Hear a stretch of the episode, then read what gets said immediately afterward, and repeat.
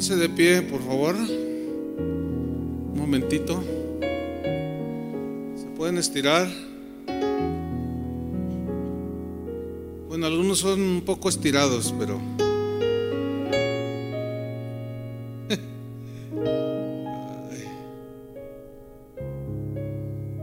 ¿Han recibido palabra del Señor? Hemos recibido. Eh, yo voy a cerrar pero antes de iniciar quiero agradecerles su esfuerzo por haber asistido. Eh, el pastor Álvaro, eh, él salió del COVID, hizo un esfuerzo de, estar ya, ya con todos los requisitos cumplidos. Y le dije, ¿puedes hacer un video? Y se los pasamos. No, no, yo, yo quiero verlos cara a cara. Entonces, eh, él no sé si ya tuvo que salir. Eh, no, ahí está Álvaro. Gracias Álvaro por el esfuerzo y a todos, cada uno de los, de los oradores que se esmeraron para darnos una palabra de, de Dios. Así es que muchas gracias. Y a ustedes que, que vinieron.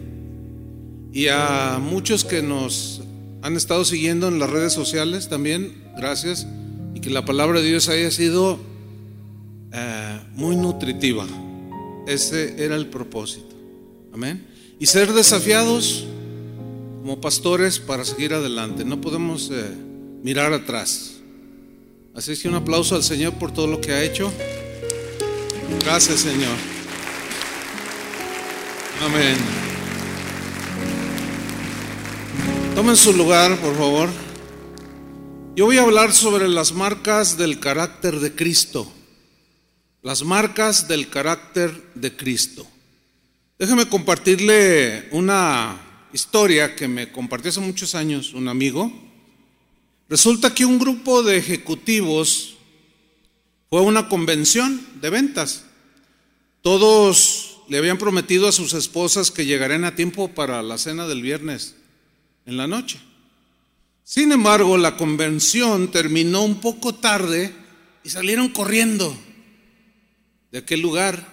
De repente y sin quererlo, uno de los ejecutivos tropezó con una mesa que tenía sobre ella una canasta con manzanas. Salieron volando las manzanas por todos lados. Sin detenerse ni volver para atrás, siguieron su alocado camino estos altos ejecutivos. Pero uno de ellos respiró hondo y con un sentimiento así como de, ¡y qué mala onda! Así como de compasión por la dueña de las manzanas. Le dijo a sus amigos que siguieran sin él, váyanse, les dijo. Y le pidió a uno de ellos, cuando lleguen, por favor, háblale a mi esposa y dile que voy a tomar otra vez, voy a llegar un poco más tarde. Regresó a donde estaba donde estaban las manzanas derramadas y se encontró con un tiradero por todos lados, las manzanas. Su sorpresa fue enorme cuando vio aquello, dijo, ay Dios. Y al darse cuenta que la dueña del uh, puestecito de manzanas era una niña ciega que estaba llorando. Sus lágrimas corrían por sus ojos, tocaba el piso para tratar de juntar sus manzanas. La multitud pasaba vertiginosa, pero nadie se detenía. De pronto este ejecutivo se arrodilló junto a la niña y empezó a juntar las manzanas y las, las puso en una canasta. Mientras lo hacía se dio cuenta que muchas de estas manzanas se habían golpeado, estaban magulladas y las juntó y las puso en otra canasta. En eso él saca su cartera y le dice a la niña, toma por favor estos 500 pesos por el daño que te hicimos. ¿Estás bien? Ella llorando asintió con la cabeza que sí. Él continuó diciendo, espero no haber arruinado tu, tu día, le dijo a la niña. Y se despidió y conforme él iba caminando alejándose, la niña le gritó, Señor, Señor, quiero hacerle una pregunta. Y aquel hombre se detuvo y la niña ciega le, le preguntó, ¿es usted Jesús? Y él se impactó tanto que se fue en su viaje de regreso con esa pregunta en su corazón. ¿Sí? ¿Es usted Jesús? Carácter. Carácter. Carácter es una eh, su origen es latino. Es la palabra latina carácter, que significa lo que graba o el que graba. Los romanos habían inventado una máquina a la que llamaron carácter. Era una máquina de acero, no era muy grande, eh, que contenía la imagen del César. Entonces ellos fundían el metal, el oro o la plata, la vaciaban y luego con el carácter hacían la presión y se grababa en la moneda la imagen del César. ¿Sí? De ahí proviene la palabra carácter. El carácter de una persona está marcada por diferentes rasgos. Algunos son heredados de los padres, otros rasgos de nuestro carácter se van formando a través de las vivencias cotidianas, vivencias buenas, vivencias malas. Todo eso va marcando nuestra manera de ser, nuestra manera de reaccionar y de comportarnos.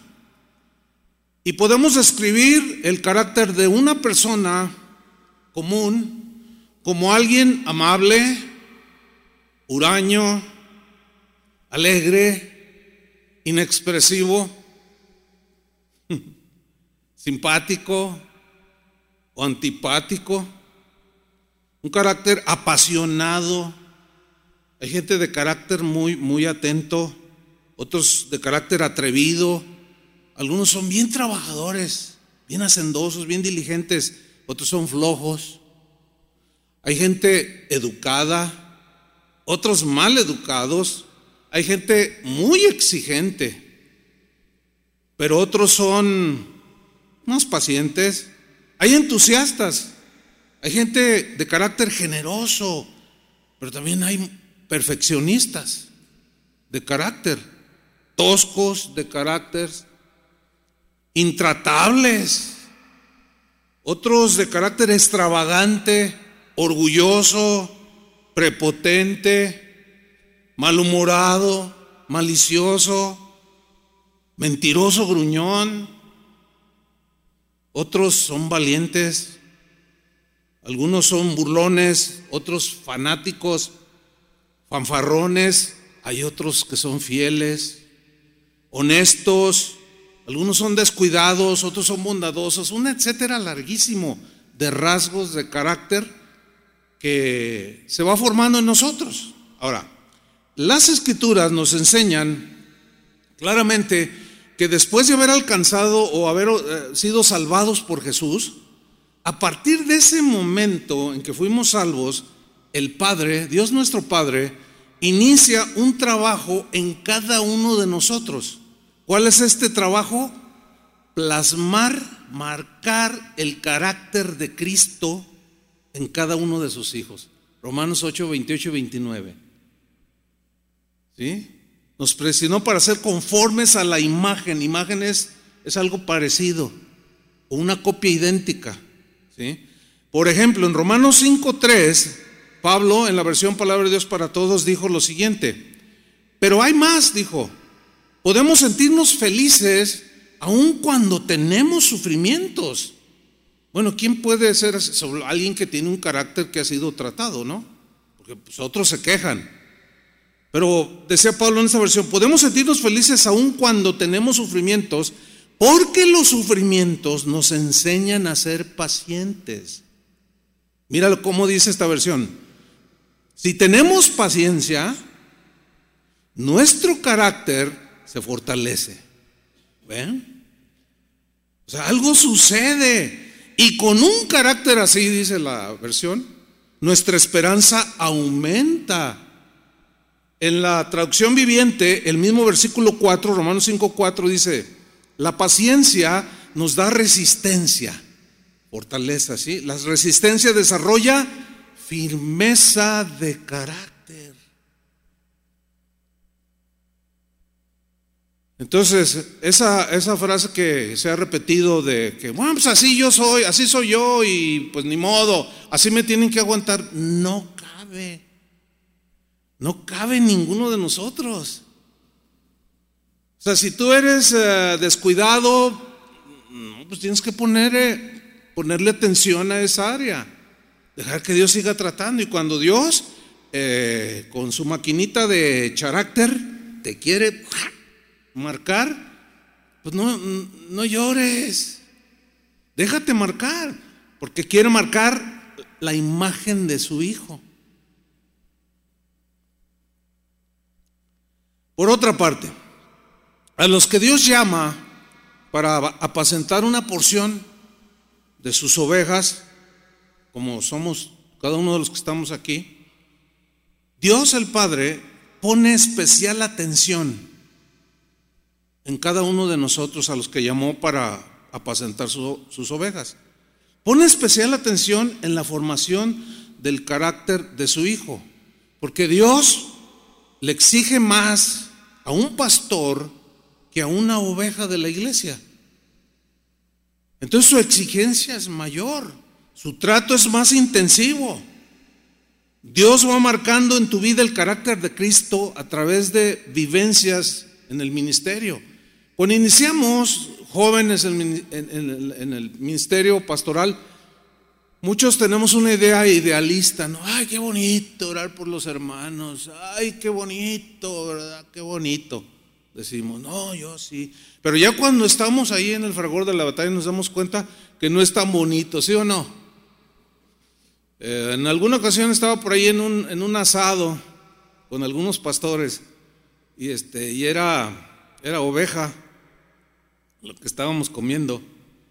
Y luego, este, oye, que hoy está muy bueno el borreguito, así, no, pues era una, no era una borreguita. Y luego empezó el cotorreo, ah, no sería la hermana chismosa de la iglesia, no sería la hermana que... Porque a veces, ay, ustedes saben que no es nada fácil.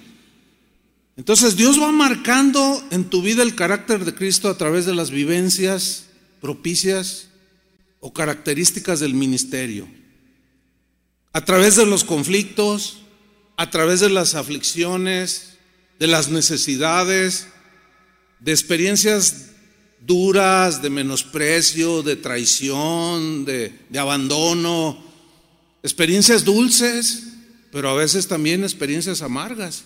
Es una combinación de situaciones que Dios va permitiendo.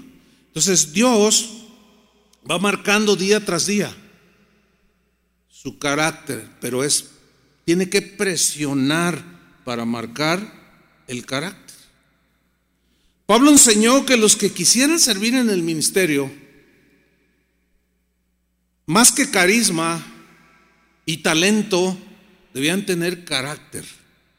Él no mencionó un solo requisito que tenga que ver con talento o habilidad natural o don dado por Dios. No, él habló de carácter.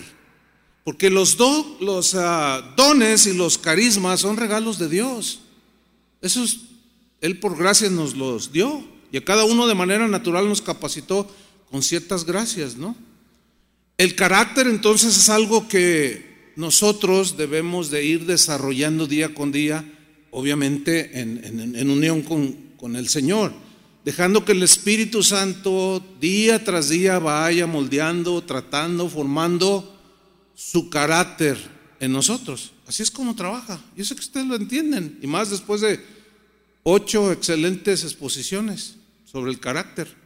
Pero Pablo dijo en 1 Timoteo 3.1, resaltando el carácter antes que la habilidad y el don.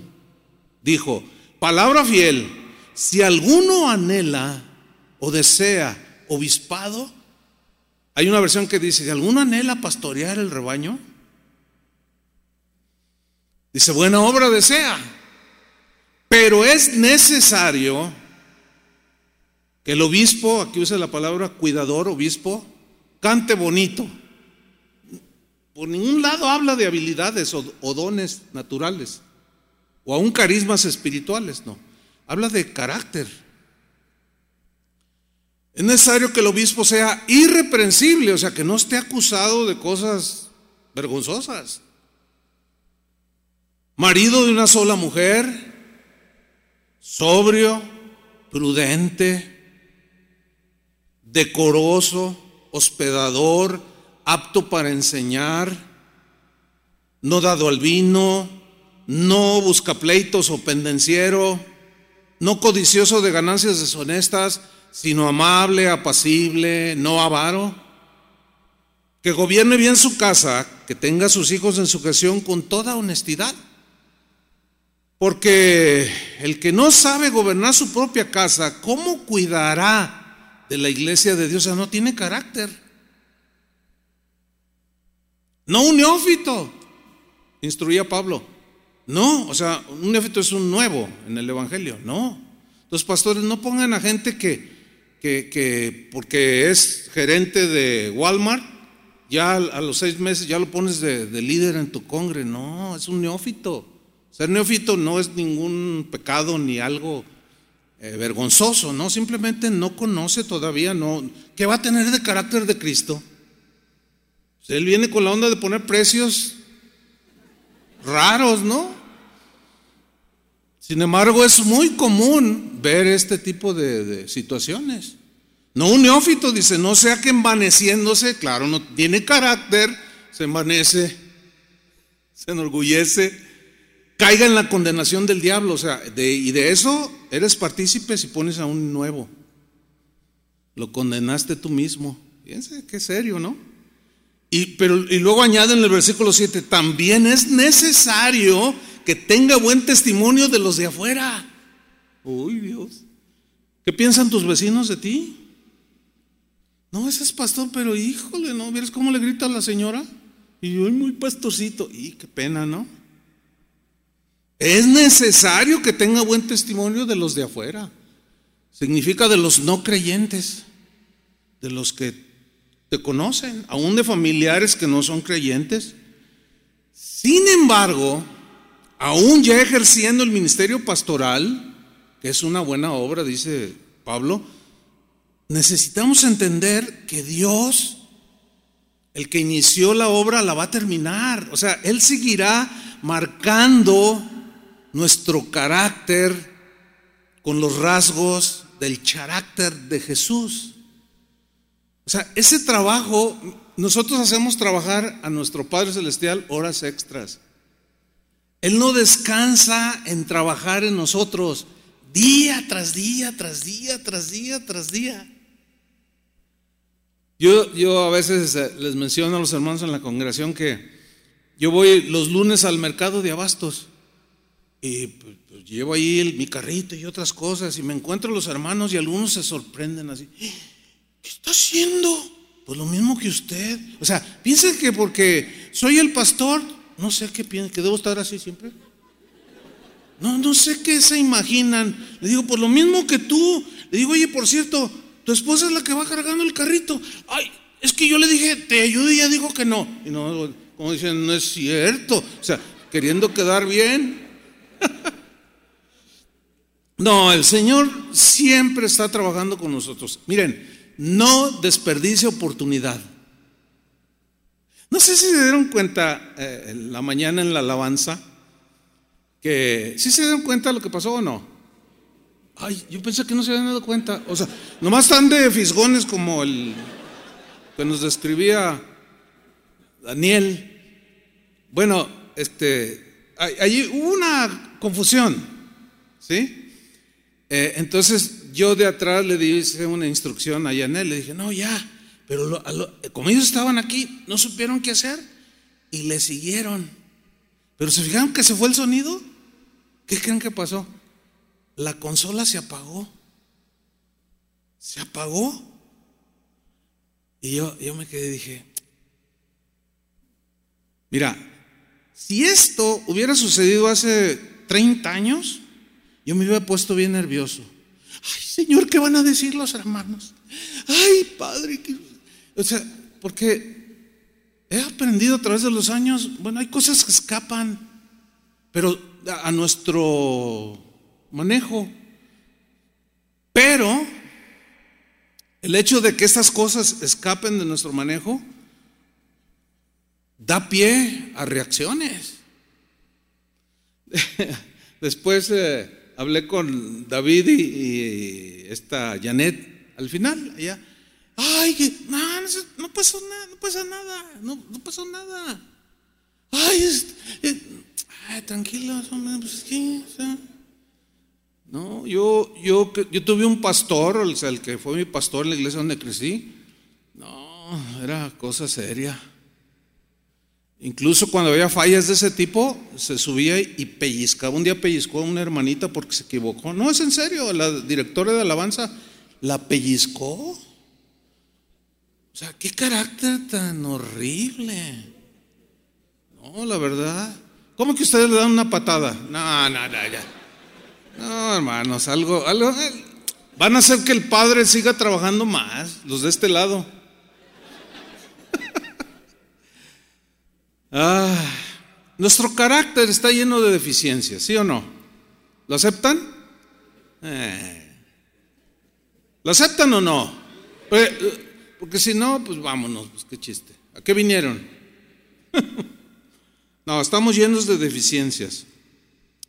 sin embargo, nuestro carácter será marcado con el carácter de Jesús todos los días.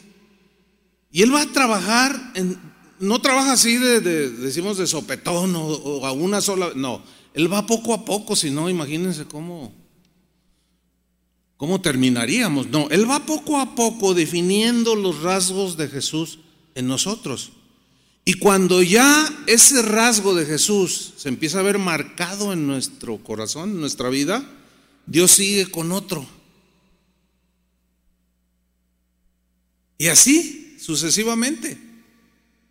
Miren, en el Antiguo Testamento el nombre de las personas estaba muy ligado a su carácter, su manera de ser. Dios en ocasiones solía cambiar el nombre de algunos de sus siervos como evidencia de haberlos puesto en el carácter y haberlos presionado y haberlos transformado y haber dejado su imagen y su transformación. Por ejemplo, ¿se acuerdan de Jacob? que nació junto con su mellizo hermano Esaú, pero ¿cómo nació él agarrado ahí de como diciendo, yo primero, ¿no? Y le pusieron Jacob. Isaac le puso Jacob, que significa engañador, suplantador, tramposo. Así venimos un montón cuando conocimos a Cristo.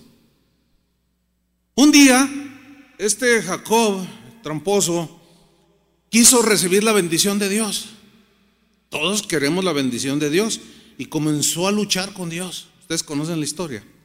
Luchó con el ángel del Señor.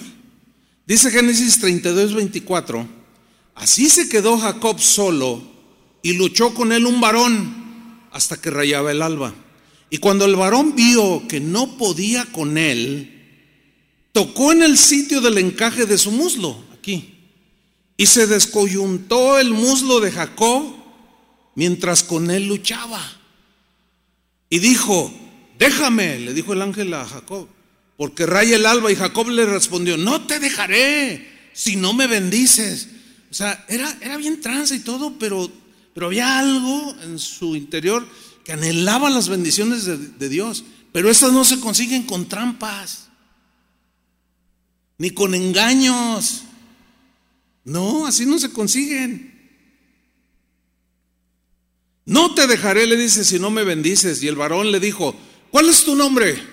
Y él respondió, Jacob. O sea, engañador, tramposo, este, advenedizo, qué sé yo. Y el varón le dijo, y le cambia el nombre, Mira, no se dirá más tu nombre engañador ni tramposo, no, sino Israel le puso. Porque has luchado con Dios y con los hombres y has vencido. O sea, era con Dios con el que estaba ahora cara a cara. Ya no eran las trampas de por acá. Era directamente con Dios. Vemos pues que el suplantador, el tramposo y engañador, fue marcado antes de poder ser bendecido. La bendición fue ser transformado en un nuevo hombre. El nombre de Jacob fue cambiado por Israel, que significa el que lucha con Dios. Ese Jacob, ahora Israel, cojeó por el resto de su vida. Caminaba cojeando. En todas partes que él iba, la gente sabía que algo le había pasado a Jacob. Era diferente. Ellos lo miraban en su caminar, pero algo había pasado también en su reaccionar, en su mirar. Algo había pasado. Ahora, ahora había llegado a ser un patriarca, un varón de Dios, transformado por Dios. Jacob fue diferente cuando fue marcado por Dios, no antes. Dios cambió su carácter de su plantador, engañador y tramposo, lo hizo un hombre diferente. Él se había peleado con Esaú y él buscaba una reconciliación. Finalmente la logra.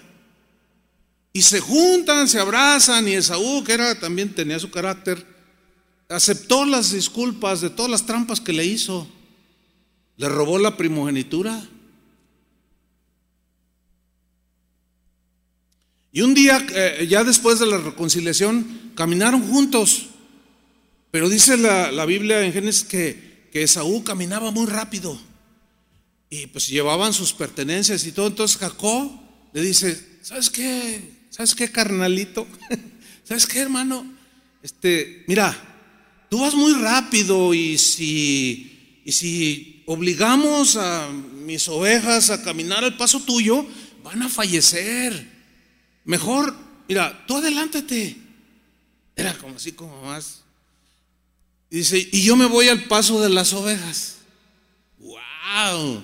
Al paso de las ovejas. O sea, con mucha paciencia. Cuando había que parar, había que parar. Ya él, su corazón estaba diferente. Tenía un corazón que entendía, que comprendía, que no decía, es que así a mí me enseñaron. Como una vez que fui a predicar a una iglesia y llegué como una hora antes y se me acerca una chica, la que iba a dirigir la alabanza, me dice, qué bueno que viniste, pastor. Le dije, no, pues es que el pastor me invitó. Eh, dice, ah, no, no, dice, pero qué bueno que viniste porque quiero que me enseñes en lo que iniciamos la alabanza, que me enseñes a dirigir la alabanza. ¿Cómo, en una hora? No, le dije, está muy raro. Le dije, no, ¿cómo crees? Y dice, es que el pastor se fue de, se fue de gira. Por cierto, no está, ¿eh? Y el domingo pasado dijo, a ver, pues el Señor me está llevando, el Espíritu me está llevando de misionero. Entonces el próximo domingo, a ver, ¿cómo le hacemos? Tú le dices, tú predicas. Dice, ah, no, no, no, porque va a venir el pastor Chuy. Dice, no, no, tú hasta el siguiente domingo y tú, y, le dice a ella, y tú vas a dirigir la alabanza. ¿así te dijo? Dice, sí, así me dijo. Estaba temblando la muchacha. Le digo, ay, pues eso, eso, pues no, ¿cómo te voy a, en una, en una hora? Y entonces le digo, ¿Sabes qué? No, pues tú súbete y pues tú dirige así como te salga. Y luego dice, no, yo me paré y le dije, pastor, pastor, es que, es que yo no sé ni cantar. No digas no, tú di todo lo puedo el Cristo que me fortalece. Me favor. Es que no sé ni tocar, no sé ni cantar. Dice, no, me dice, mire, cuando yo me convertí, el pastor a la semana de convertido me dijo, predícanos. Y yo le dije lo mismo. Y el pastor me dijo, nunca diga que no, súbase y predíqueles. Háganme el favor. No, hermanos, así no es, no es así tan. El siervo de Dios debe ser sabio, prudente, entendido. No, no, no podemos hacer eso con las ovejas. De ninguna manera. Cada vez que Jacob caminaba cojeando, le recordaba algo, que había luchado con Dios y que al final Dios fue el que en realidad había ganado en la vida de Jacob. Lo mismo es con nosotros. Tenemos el ejemplo de Abraham, que sin H significa Padre Excelso. Después Dios le cambió el nombre a Abraham, recuerdan, ¿no? Que significa Padre de multitudes. Pero si recordamos así en 30 segundos, cómo Dios lo desafió en la fe.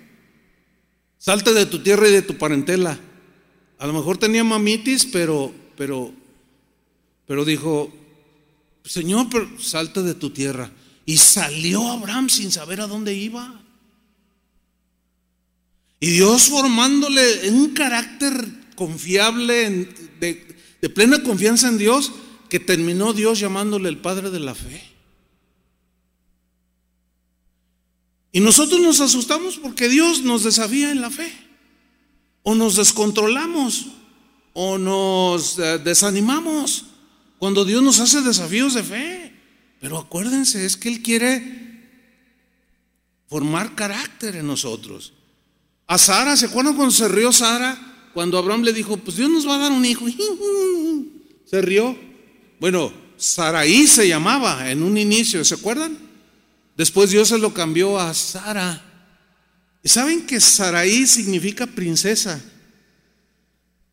Pero Sara significa mi princesa. Hay una diferencia, ¿eh? A princesa, pues aquí hay un montón de princesas, ¿verdad, señoras? Mejor hermanas, porque ya me reclamaron. Ay, nos dijo señoras.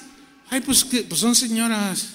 Es que el primer día les dije, a ver, las señoras pasan allá a sus conferencias para mujeres, las hermanas, para que se oiga más espiritual. Fíjate, hay una diferencia en. Ahí está una princesa a decir mi princesa. Y de ser una del montón, Dios dijo, es, esa es mi princesa. pero tuvo que tratar con ella para que fuera su princesa. ¿Cuántas quieren ser princesas del Señor? Pues ya dejen de rezongar, con todo respeto, con todo respeto. Ah, o sea, tranquilícense, dejen que su esposo gobierne. O sea, necesitan controlarse, lo digo en buena onda, eh, con, con respeto y todo, ¿no? Porque, ¿saben? Mira, cuando sucede esto en una pareja ministerial, todos se dan cuenta que es ella la que mueve todo. Menos, menos ellos. A veces el pastor lo permite, no, no, es que el, Dios te puso a ti como cabeza. Y la mujer, así como Saraí, respetó a su marido llamándole Señor. O sea, no me tachen de machista, ¿eh? Porque no, no estoy hablando de eso, sino del respeto, del orden y todo lo que tiene que ver. Pero para eso, pues Dios tiene que trabajar. Trabajó con Abraham y le cambió el nombre. De ser un padre excelso a oh, multitudes. Padre de multitudes, por la fe. Y nosotros somos esas estrellas que Él vio en el firmamento. Cada una de esas representa a cada uno de ustedes y de millones. Comúnmente se dice de una persona orgullosa, violenta, que es agresiva, prepotente, gritona.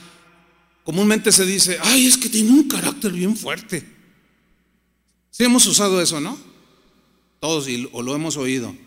Sin embargo, la realidad es que alguien así es de carácter débil.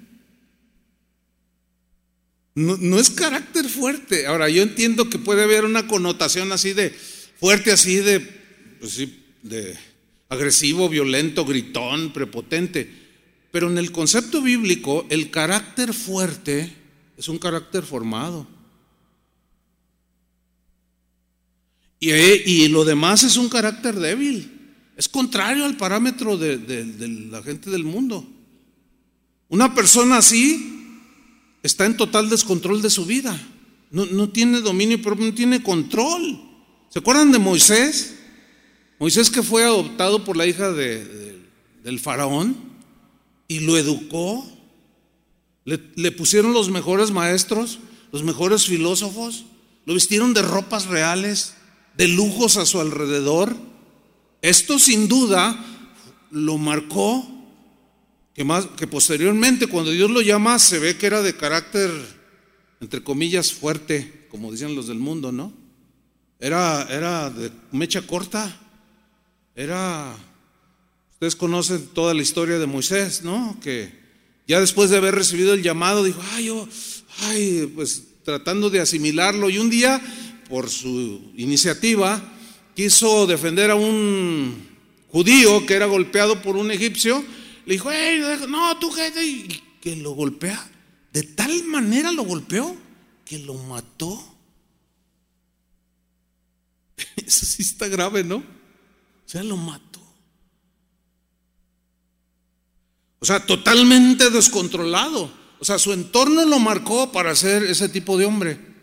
Y es muy común ver gente que vive con lujos, que tiene dinero, ser prepotentes. A todo mundo le gritan, le, hacen así al mesero, órale, que este, no son de carácter fuerte, es gente muy débil, muy débil. Bueno, pues ese Moisés fue transformado.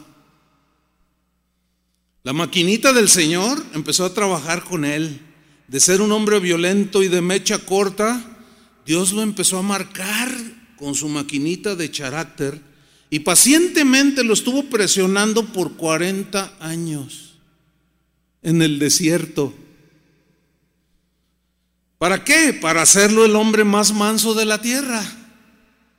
Carácter que necesitaba para soportar las rebeldías que Dios ya sabía que iba a enfrentar al sacar a todo ese montón de rebeldes. Así como son las ovejas que pastoreamos igualitas, no, no, no hay diferencia. Pero necesitamos ese carácter, ¿sí o no? Yo les he comentado esto. Bueno, otra vez. El comentario es este. Hace como unos 15 años, no, como unos 10 años, una hermanita, eh, después de una enseñanza, se subió y me dijo, ¿puedo hablar con usted? Sí, pásale, a ver, ¿qué, No, pues nomás vengo a decirle, ay hermano, dice, usted es bien regañón, así como Toño. Le digo, ah, sí. Dice, ay, usted no es paciente. Le digo, ¿en, serio te parece que no soy paciente? Dice, sí, no, no, usted es bien muy impaciente. Le digo, ay, hermano, ¿cuánto tienes en la congregación? Como 20 años. Le digo, tengo 30 años aguantándolos. Ahorita ya son 40. Ah, pero pues me falta el tiempo para contar todo lo que previamente Dios empezó a trabajar con su maquinita. No, e, es que saben una cosa, humanamente es, es, es casi imposible, ¿sí o no? ¿Sí o no? Están muy pensativos, eso me gusta, ¿no? Un pastor de carácter voluble, o sea, inestable, inconstante, que ahorita sí, mañana no, inseguro, que es, inestable en sus emociones, que es inconsistente, que sabe lo que dice la Biblia, ah, por ejemplo, hay que disciplinar a un hermano que hizo cierta cosa y, ay no, pero es que Dios es misericordioso, sí, pero necesita disciplina el hermano. Dice que se me va a ir y nomás tengo 15 ovejas, van a quedar 14. ¿Y, qué voy a hacer? No, no, no, no, lo, voy a aguantar. No, no. Por eso es un desastre a veces las congregaciones.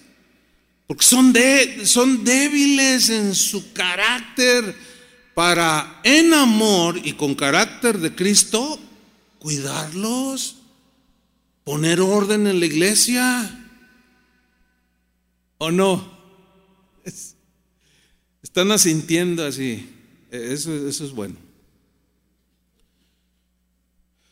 No, no podemos quedarnos así. Alguien así necesita abrazarse de Dios y decirle, no te suelto hasta que no me bendigas. Y si tú te abrazas de Él, Dios te va a marcar. Aunque quedes todo cojeando, pero algo, algo se va a ver, como con todos estos hombres de Dios y otros más. ¿Qué me, qué me tanto que hemos hablado de, pues de, de Pedro, el primer nombre que tenía era Simón. Simón el pescador. Los evangelios nos eh, revelan, cuando los leemos, nos revelan en primera instancia a un Simón, antes de ser Pedro, ¿eh? a un Simón autosuficiente, así como, como muy seguro de sí mismo, impetuoso, ¿verdad? Eh, arrebatado, impulsivo, impaciente, arrastrado por sus emociones, por sus razonamientos descontrolado, desbocado. Ese era Simón. Ahora, Simón, su nombre significa el que escucha a Dios.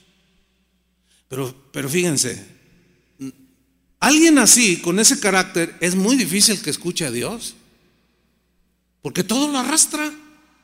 Las emociones, las circunstancias, todo lo arrastra. Y está, está todo por ningún lado, voluble inestable. ¿sí? Y alguien así es muy difícil que escuche al Señor. Sin embargo, Simón estaba en los planes de Jesús. Tú estás en los planes de Jesús. Jesús lo había llamado para que fuera una columna en la iglesia que el Señor iba a construir. Pero tenía que tratar con su carácter. Jesús tenía que dejar su marca en Simón y le cambió el nombre a Pedro. Y la Biblia registra Simón Pedro, el que escucha a Dios, y Pedro, Petros, habla de una piedra. La piedra nos eh, representa solidez, resistencia, endereza, fortaleza, algo sólido, firme, estable, consistencia. Todo eso significa una piedra. En una ocasión yo tuve una experiencia, mi juventud tendría unos 28 años. A mí siempre me gustó la pesca, pero la pesca buceando, y más o menos la hacía, ¿no? Y nos íbamos a Manzanillo a, pescar. Y en una, en una sumergida de esas, me dio un calambrito. Y estábamos alejados de la orilla, en una parte honda que serían unos 10 metros más o menos, y no me podía mover bien. Y me cansé porque, porque se me paralizó, entonces no, no, no, no podía y solté el, el, arpón y lo que traía y, comencé a nadar, pero, pero percibí el peligro. Entonces, los otros, iba con algunos misioneros y un pastor, pues ellos andaban también ahí alrededor. Entonces yo dije, híjole, Señor, pues si ya me llegó la hora, pues este, porque yo, yo, yo lo sentía así, porque no podía sostenerme. Pues, pues Señor, pues aquí estoy. Entonces yo pataleaba con esta. Y de pronto, de pronto, siento que toco algo con mi pie izquierda, con mi pie izquierdo. Y, con el visor veo así y, era la punta de una roca. Que, llegaba como a, como a un metro cuarenta de la, de la superficie, así. Y, estaba, y yo aquí flotando. Y con, el, con, ese pie lo puse en la roca. Miren, la roca no se movió para nada, no titubeó, estaba sólida. Y saben, cuando me pasó el, el, que pude mover mi pierna, puse las dos, las dos piernas en esa punta de roca y me esperé hasta que me recuperara. Y luego ya seguí buceando. Entonces una roca habla de estabilidad, de firmeza. No hay, no hay que ahorita sí, que ya no. Y no, no, no, hay firmeza. Y le dijo, ya no será tu nombre Simón, que, es, que significa escucha a Dios, pero pues con ese carácter no puedes escucharme. Te voy a hacer sólido como una roca, pero te va a costar, Pedro. Al cabo de unos años de trato con, el, con la maquinita del Señor, Pedro reflejaría el carácter de Jesús. Miren lo sublime de la escritura inspirada por el Espíritu Santo que hizo en su segunda carta, en el capítulo 1, versículo 5, en la versión Palabra de Dios para Todos. Esto escribió el que antes era bien voluble, bien inestable. Escribió, como ya tienen esas promesas, Esfuércense ahora por mejorar su vida. Así, dice. A la fe, añádanle buena conducta. Me gusta esta versión. Añádanle buena conducta. A la buena conducta, añádanle conocimiento. O sea, no, no, no solo es, una, es un conjunto de rasgos, de carácter que vamos a ir desarrollando. Para obtener conocimiento tenemos que estudiar y estudiar lleva un esfuerzo, ¿sí o no? A algunos no les gusta estudiar, se nota en sus predicaciones y agarran allí cualquier cosa, se nota y muchos se dan cuenta, ¿eh? Es que no tuve tiempo. a ver, ¿no tuviste tiempo y esa es tu tarea? Pero bueno, sigamos. Al conocimiento, dice, añádele dominio propio. Control de ti mismo. Al dominio propio añádanle constancia o perseverancia, también se puede traducir así. A la constancia añádanle servicio a Dios. O sea, sirvan a Dios, por eso los llamó.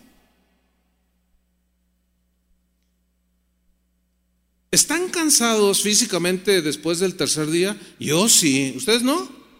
No, sean sinceros. Pues entonces contesten. ¿Están cansados? ¿Sí o no? Bueno, a lo mejor hay, un, pues hay unos bien jovenazos. Estaba hablando con un pastor joven. No, que yo. no, pues yo cuando tenía tu edad. Y le estaba compartiendo. Le dije, mira, un día prediqué siete veces. Siete veces un día. Tuve años donde prediqué más de 650, 700 mensajes al año. A veces no dormía. Oye, son las 6 de la mañana, pues un baño y órale. Pero ¿saben qué? Es que yo recuerdo cuando una vez el hermano Pablo, yo lo he comentado en otras ocasiones, eh, yo le dije, ay hermano, usted siempre tan contento y todo. Oh, hermano, decía, eh, Dios está vivo, Dios es bueno. Le pues es que usted parece que no tiene tribulaciones. Dice, oh hermano, tengo más que tú, me dice. Que no se me noten, esa es otra cosa, dice. No, pero Dios ha tratado conmigo, va a tratar contigo. Pero te voy a decir una cosa, me dijo. Mira, hay muchas oportunidades que Dios da en tu vida para hacer distintas cosas. Te da una, dos, tres, cuatro, cinco, veinte oportunidades. Pero hay una que solamente es una sola oportunidad en toda tu vida, Chuy. Yo le dije, ¿cuál es esta, hermano Pablo? Me dice, servir a Dios. Si no lo sirves ahora y te la llevas ahí, ahí vegetando y ahí haciéndole al pastor y que no sé qué, que ese tiempo ya no lo vas a recuperar. Es una sola oportunidad en la vida para servir a Dios, tu vida. Entonces, miren, eso de que estoy cansado y que, hermanos, pues todo trabajo cansa. Aunque algunos, las ovejitas, ya ven cómo son. Ay, los pastores no hacen nada.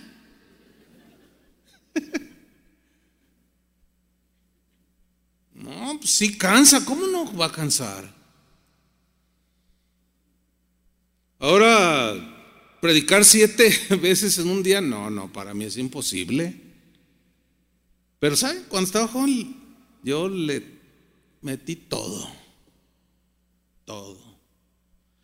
Y lo que me reste de vida, hasta donde me alcance, porque pues ya no puedo, a ese nivel ya no puedo. El domingo que predico dos veces, termino y salgo arrastrando los pies cuando me meto a la oficina. Le digo, ay Señor, dice, bueno, pues ya tiene 65, pues, este, ya cala, ya están viejos los pastores. bueno, sigue Pedro diciendo, a la constancia añádanle servicio a Dios, pero con carácter. Al servicio a Dios añádanle afecto a sus hermanos en Cristo. Y a ese afecto añádanle amor por todos. Si todas estas cosas están presentes en tu vida y aumentan, fíjate lo que dijo Pedro, entonces no serán gente inútil y no habrán conocido en vano a nuestro Señor Jesucristo. Pero el que no tiene estas cosas antes descritas, tiene la vista muy corta, es ciego. Necesitas, ver esto que sí o sí el Señor va a usar su maquinita para que esa prueba, como el mismo Pedro dijo, no les agarre por sorpresa, como si alguna cosa extraña les está aconteciendo. Pablo, ¿qué, dirá, qué podemos decir de Pablo? Marcado por Dios. Toda su vida llevó un aguijón en su carne. ¿Para qué? Para que el orgullo no se enseñoreara de él. Dios lo marcó. Y él lo aceptó. Resignado dijo, no, no, yo sé que para que la grandeza de las revelaciones de todo lo que Dios me ha revelado no me ensoberbecieran sobremanera, me mandó un aguijón. Y me duele y le he pedido al Señor tres veces que lo quite y me ha dicho, no. No, porque mi poder se perfecciona en, en, en tu debilidad. Bástate mi gracia, le dice. Dice, ah, pues me basta su gracia marcado por Dios, con su aguijón. Y de alguna manera tenemos un aguijón, pero es la marca de Dios para mantenernos como a Pablo, en, en su caso, humilde. O sea, el área donde está ahí queriéndose desbordar es donde el Señor va a presionar con su maquinita. Fíjense, Pablo hablando de esto mismo en Gálatas 6:17, en la versión del lenguaje actual, dijo, de ahora en adelante, que nadie me cause problemas. Ya estaba grande de edad aquí. Dice, ya, ya, nadie me cause problemas, dice. Yo tengo en mi cuerpo las cicatrices que demuestran que he sufrido por pertenecer a Cristo. ¿Y cómo trató Dios con él, no es cierto? Naufragios, lo azotaron dos veces, lo persiguieron, lo calumniaron, lo ningunearon, lo traicionaron. Todo eso lo fue marcando. Y contrario a la reacción del hombre que no tiene el Espíritu de Dios, su carácter en lugar de volverse violento y rencoroso y amargado, se convirtió en todo lo contrario. Un hombre manso, apacible, perdonador, Dios lo había marcado.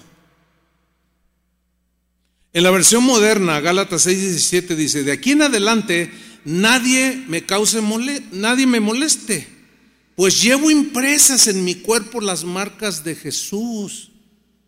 Es obvio que no se refiere a las marcas de cuando lo clavaron, sino las consecuencias del trato para llegar a ser lo que él fue. Cuando Jesús utilizó su, su maquinita. Entonces, el anhelo de todo pastor es ser como Jesús. Ese debe ser nuestro anhelo. Tenemos ejemplos en el mismo Pablo, Pedro, hombres a través de la historia que, que se inspiran, pero nuestro modelo a seguir por excelencia debe ser Jesús. Y el anhelo de todos nosotros debe ser ser como Él. Que la gente pueda preguntarte, ¿es usted Jesús? Qué tremendo. Qué tremendo. Que, a mí nunca me han preguntado eso. Pero qué tremendo sería que por una acción alguien que oyó hablar de Jesús, porque esa muchachita ciega había oído historias de Jesús, nada más oído. pero ella experimentó una acción. Y del que había oído que le habían hablado de Jesús, cuando recibió esa acción bondadosa de ese hombre precipitado que derribó sus manzanas, pues ella lo ligó con Jesús. ¿Es usted Jesús? La manera en que podemos saber acerca del carácter de Cristo es a través pues, de, de, ver cómo era Él, de sus acciones, de sus reacciones cotidianas.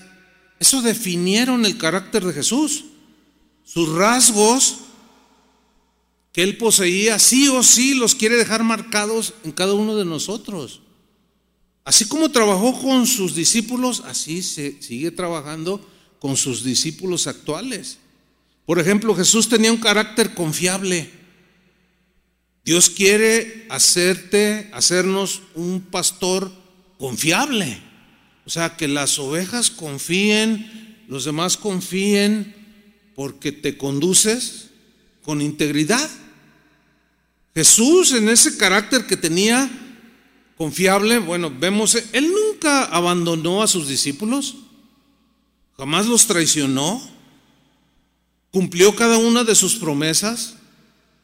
Fíjense, hubo un rey llamado Ezequías. Resulta que el rey de Asiria venía contra Israel. Entonces Ezequías le habló al pueblo. Y en 2 Crónicas 32.7 se registra esto, lo que les dijo al pueblo. Y vea, veamos lo que dice acerca de, cómo era el carácter de este rey. Les dijo, esforzaos y animaos no temáis. Comienza a animarlos, porque el pueblo desfallecía. No tengáis miedo del rey de Asiria, no, ni de toda la multitud que con él viene. No tengan temor, porque más hay con nosotros que con él.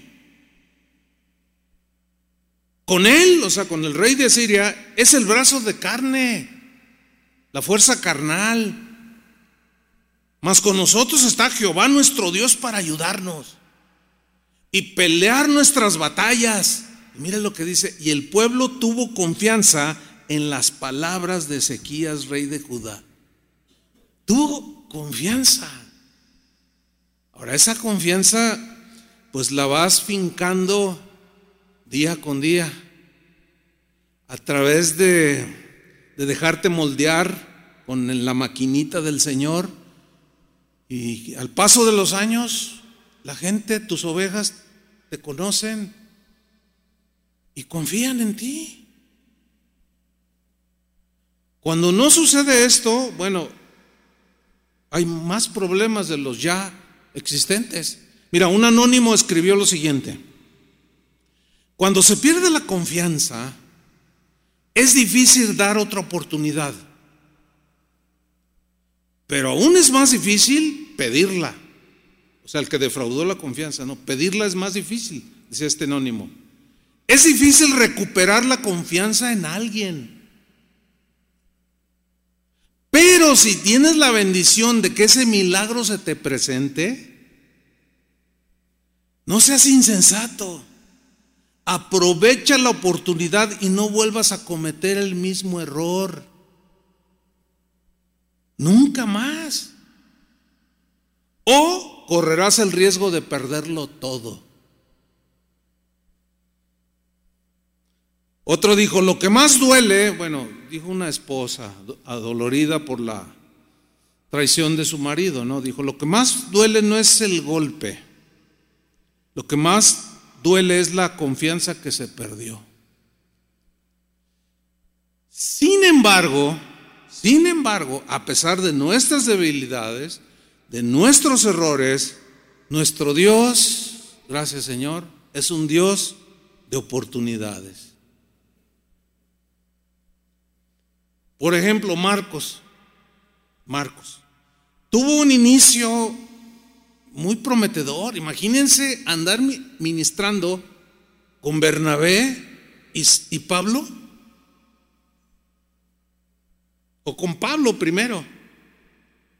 Oiga, Cualquiera de nosotros haría cualquier cosa por haber estado con un hombre de ese calibre, ¿no es cierto? Sin embargo, en el fragor de la batalla, Marcos no estaba muy firme, muy sólido.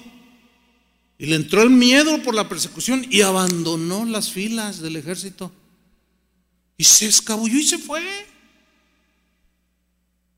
Entonces cuando aparece Bernabé, venía con Marcos.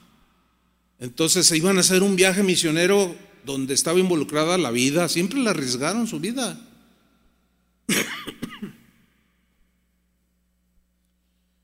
Entonces Pablo reacciona y dice, no, ¿sabes qué, Bernabé? Yo, yo no, ahorita no, no podemos llevar a este muchacho. No, pero ¿por qué no? Pues porque se echó para atrás, no está listo. No, pero que es mi sobrino, no, pero que... Y dice la Biblia que, que fue un Una discusión no pequeña, de tal manera que cada quien agarró un camino. Y Bernabé se llevó a Marcos. Sin embargo, Dios no abandonó a Marcos y mucho menos lo desechó por su error de haber desertado de las filas cuando más se le necesitaba. Algo le pasó que nos puede pasar a cualquiera de nosotros. Ahí es donde es muy importante que el Señor desarrolle el carácter suyo en nosotros para poder comprender cuando los marcos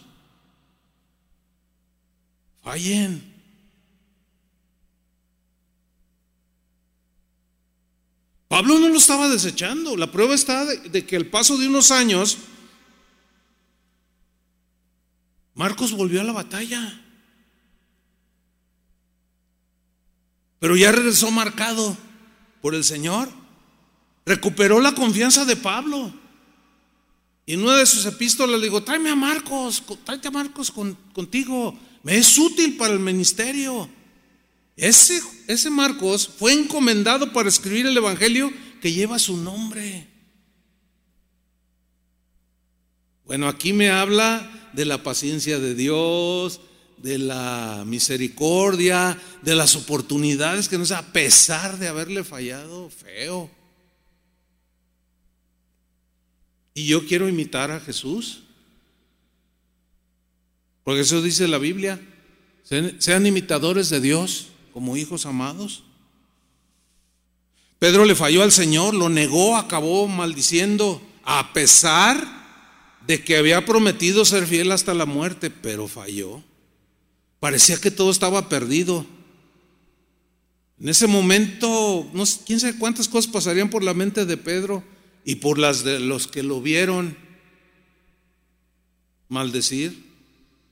A lo mejor dijeron algo así como, Pedro, Pedro es un pájaro con una ala rota que nunca más podrá volar. Pero Dios no lo descartó. Y Pedro retomó su compromiso con Jesús y voló. Voló, pero a alturas insospechadas. O sea, estaba irreconocible ese Simón Pedro. En Pentecostés abrió las puertas del, del, reino de Dios a más de tres mil personas con su predicación. Trabajó de manera incansable, sufrió una y otra vez en manos de sus perseguidores, escribió dos epístolas que llevan su nombre y finalmente coronó con el martirio una vida gloriosa de servicio. Nuestro Dios es un Dios de oportunidades, pero no las desaprovechemos. Dios es paciente, pero no, no, no abusemos de esa paciencia. No, Él no nos desecha cuando ve que fracasamos. No, Él no lo hace. Nosotros, por nuestra naturaleza humana, tendemos a desechar al que nos falló, pero Él no. Él siempre que encuentra un corazón contrito, humillado, Él siempre se inclina para levantar la cabeza de su soldado que cayó. Así es el Señor. es que así es su carácter. Así es que ánimo, soldados. a lo mejor ahí en la batalla nos entró el miedo y corrimos, o qué sé yo. A lo mejor cometimos algún error. Bueno, tantas áreas que podemos cometerlos. Pero Dios siempre va a estar ahí, hermanos, para alentar a sus soldados. Jesús tenía un carácter fiel, él fue fiel a su Padre, fiel a sus discípulos, fiel a la misión que se le encomendó. Juan dice cuando vio a Jesús en un caballo, dice que tenía una inscripción que decía, el que lo montaba se llamaba fiel y verdadero. Él tenía un carácter paciente, perdonador, misericordioso. Pablo, Pablo, aludiendo al carácter de Cristo, dijo en Colosenses 3:12, vestíos pues como escogidos de Dios, santos y amados, de entrañable misericordia. Eso es carácter cristiano de Cristo, de benignidad, de humildad, de mansedumbre, de paciencia, dice. Soportándonos, soportándonos unos a otros y perdonándoos unos a otros si alguno tuviera queja contra otro, de la manera que Cristo os perdonó, de la manera que Cristo os perdonó, así también hacedlo vosotros. ¿Merecemos el perdón de Dios? No, pero por gracia nos perdonó. ¿Merece el perdón alguien que te ofendió o te agredió, qué sé yo, quiso algo en contra tuya? Pues humanamente no. Pues yo no. ¿Por qué? Pues que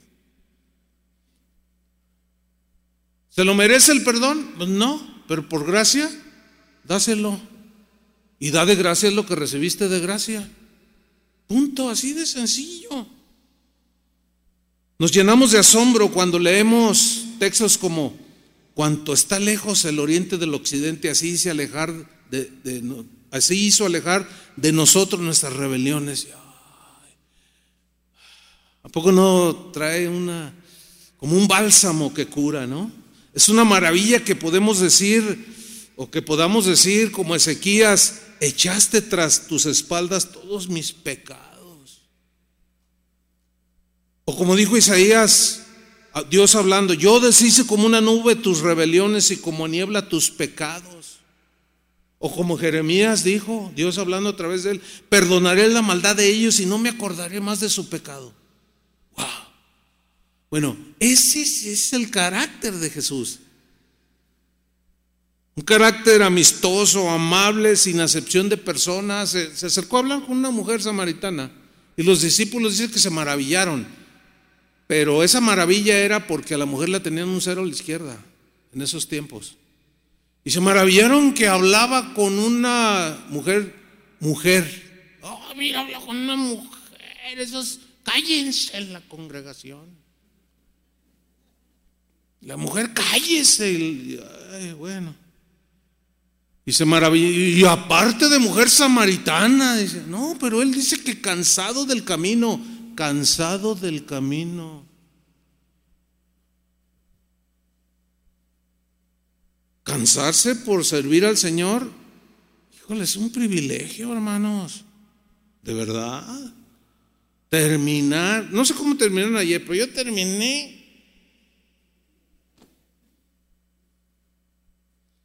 Yo creo que hace como 40 años que no me dormía a las nueve y media de la noche. Bueno, pues es que ya, ya, estoy correteado ya. En unos días cumplo otro año más. Ya cala. Jesús tenía ese, ese carácter manso y humilde, obediente, dócil. Y él dijo, lleven mi yugo sobre ustedes. Aprendan de mí, que soy manso y humilde. Pues yo soy cristiano y, vas a ver quién soy yo. Yo he oído a pastores y no va a ver, no va a ver. No. ¿Dónde está la mansedumbre?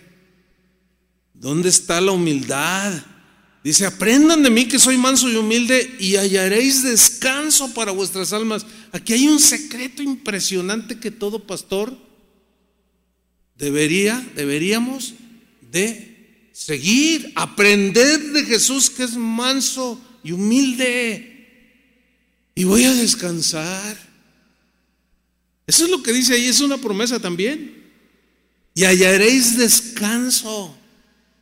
No, yo hoy veo pastores que se pasan todo el día peleando en internet. Una vez la esposa de uno bien conocido Me dijo, ay pastor, ¿sabe qué? Yo me quiero divorciar de mi esposo. No, no, espérate, aguanta. No, no, se la pasas, mira, se la pasa. Mañana le voy a contestar esto y que arda Troya. Y mañana va a ver quién soy yo y lo voy a humillar y le voy a ganar el debate. Y, fíjate nomás. No, la mansedumbre y la humildad, no, no, están muy alejadas. Jesús siendo un varón perfecto, el Hijo de Dios, mantuvo una actitud honesta, sencilla, con ninguno se mostró superior. Les lavó los pies a los discípulos. Ay. Él supo darle lugar a cada uno a pesar de que era el rey de reyes. Finalmente, pues hay tanto que hablar de Jesús, ¿verdad? Él tenía un carácter compasivo, muy comprensivo. Comprensivo y compasivo lo demostró con las fallas de sus discípulos, una y otra vez. Y ese es nuestro ejemplo. Jesús era ordenado y disciplinado, de tal manera que despertaba muy temprano y oraba a su Padre. Cuando multiplicó los pececillos, los panecillos, hizo recoger doce cestas de ellos que habían sobrado y dijo, para que no se desperdicie nada. Y cuando resucitó, salió de su tumba y dejó bien dobladas las sábanas con las que lo envolvieron. ¡Wow! O sea, no, pues que, bueno, a mí en lo particular, ¿qué me queda? Pues yo lo, yo lo pienso, ¿no? Cuando, cuando lo hago, que estoy orando, reflexionando, no, pues, ¿qué pretexto puedo poner? O sea, ¿qué, ¿qué argumento puedo poner ante el ejemplo de Jesús? Al que digo servir. No, pues ahora sí como los memes que andan ahí. Cierro la boca y sigo sirviendo al Señor. Y, sí, y, ya son muchos años Dios presionando con su maquinita, pero estoy contento.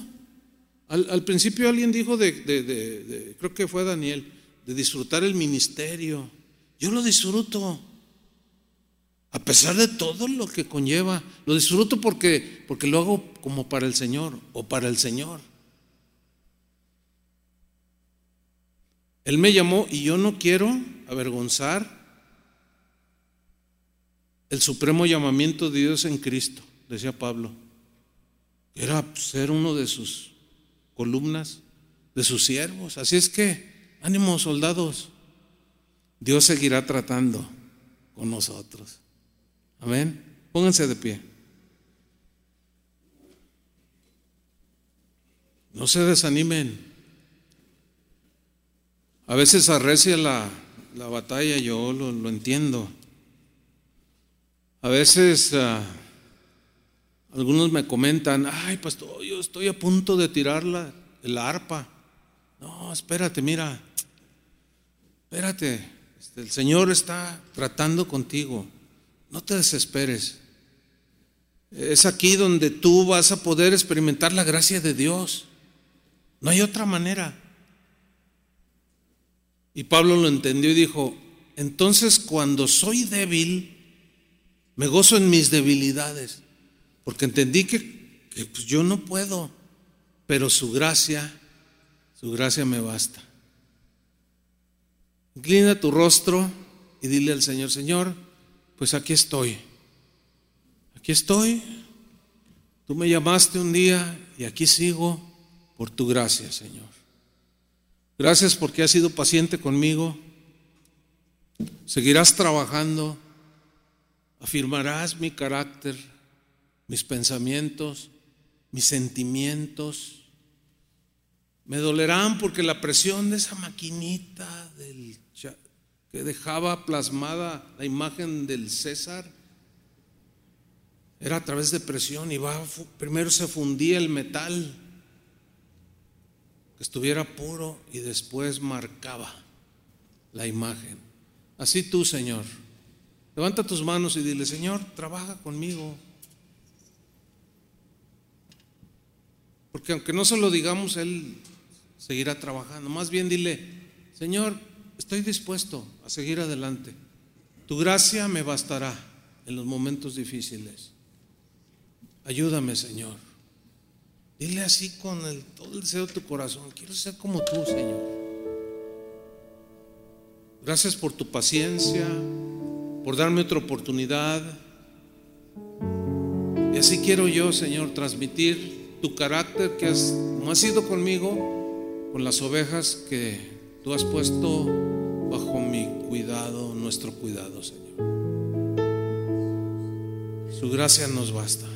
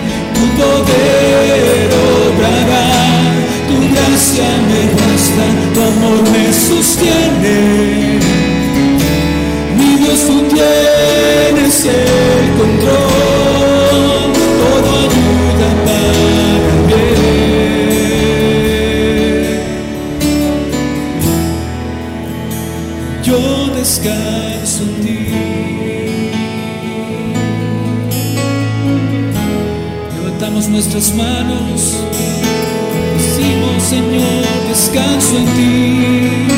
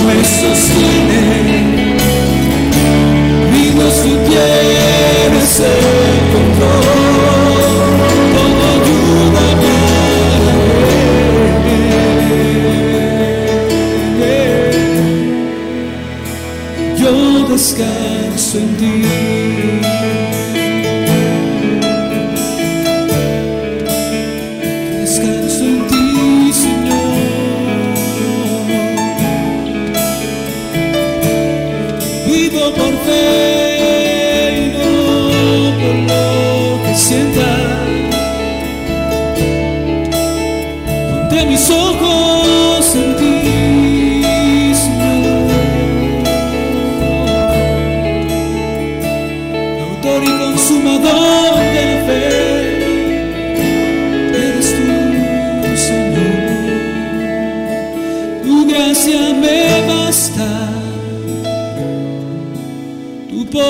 se perfecciona en mi débil fuerte tu gracia me basta. Cuando yo soy débil, tu poder obrará, tu gracia me basta, tu amor me sostiene, mi Dios su tiempo.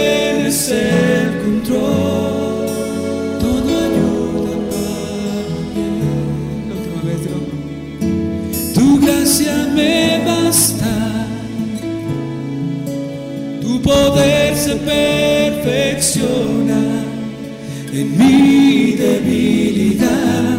Tu gracia me basta. Cuando yo soy débil, tu poder obrará.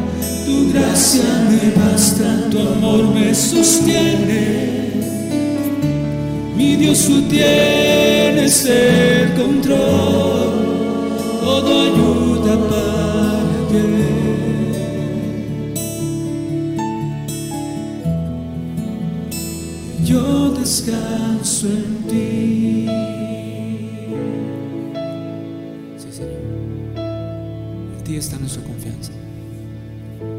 Nuestra paz y nuestro descanso. Gracias por este tiempo. Gracias porque hablas en nuestros corazones con tu palabra, la cual es útil para enseñar, útil para redarguir, útil para consolar también. Gracias por consolarnos, por fortalecernos y animarnos, Señor. Que cada pastor aquí, cada ministro pueda volver a su lugar, a su congregación, a servir lleno, Señor, de este conocimiento, de que tu gracia nos basta. Puedes dar un fuerte aplauso al Señor. Gracias, Señor.